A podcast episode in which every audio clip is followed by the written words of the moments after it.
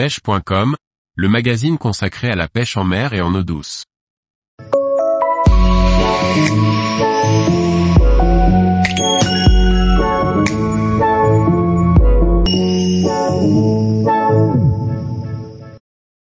Le légendaire Dérigue, un bas de ligne pour la pêche de la carpe. Par Grégory Martin. Le Dérigue est certainement le bas de ligne le plus connu pour pêcher la carpe. D'une difficulté de réalisation moyenne, il a traversé les décennies grâce à ses nombreux avantages. Découvrons son utilité et comment réaliser un dérigue. L'univers des bas de ligne est un monde dans lequel beaucoup de pêcheurs de carpe se perdent. Les effets de mode influent sans conteste la mise en avant de certains plus que d'autres et il est parfois difficile pour des novices, mais aussi pour des pêcheurs plus expérimentés de s'y retrouver. Mais certains bas de ligne traversent les modes grâce à une discrétion et une efficacité accrue. Le dérigue fait partie de cela. Un bas de ligne dérigue consiste à présenter l'èche sur une boucle le long de la hampe de l'hameçon. Cette boucle ressemble alors à un dé d'où son nom le dérigue. L'èche demeure libre sur cette boucle en dé grâce à un anneau ou micro-émerillon qui glisse dessus. Historiquement parlant, il est réalisé avec un matériau rigide type fluorocarbone et avec une boucle en dé longeant toute la hampe de l'hameçon.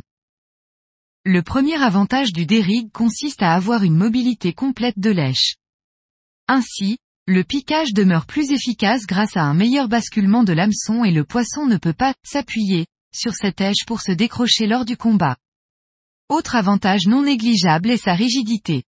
En effet, dans sa forme traditionnelle, nous utilisons du fluorocarbone comme du shadow pour le réaliser.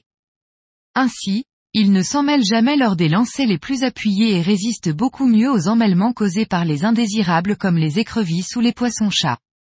Pour terminer, l'utilisation du shadow lui confère une grande discrétion, matériau quasiment invisible sous l'eau. À adapter suivant les conditions bien entendu. Du shadow en diamètre 40.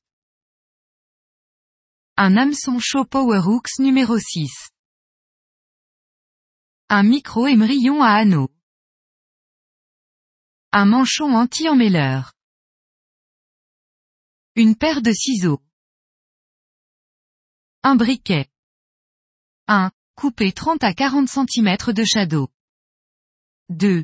Réaliser le nœud de maintien du dé dans le bas de la hampe de l'hameçon, au niveau de la courbe. Pour cela il suffit de croiser les deux brins et de réaliser un nœud sans nœud puis de tirer fort, sur les deux brins, pour une bonne tenue. Attention de réaliser le nœud afin de tirer le brin principal vers la courbe et non vers l'œillet. Ce nœud doit être maintenu dans le début de la courbe de l'hameçon, en partant de l'œillet. 3. Maintenant que la base du dérigue est réalisée, venir passer un micro-émerillon à anneau. 4. Passer le shadow par l'extérieur de l'œillet tout en commençant à former le dé. 5. Faire un nœud sans nœud en veillant à bien repasser par l'extérieur de l'œillet, tout en maintenant la boucle.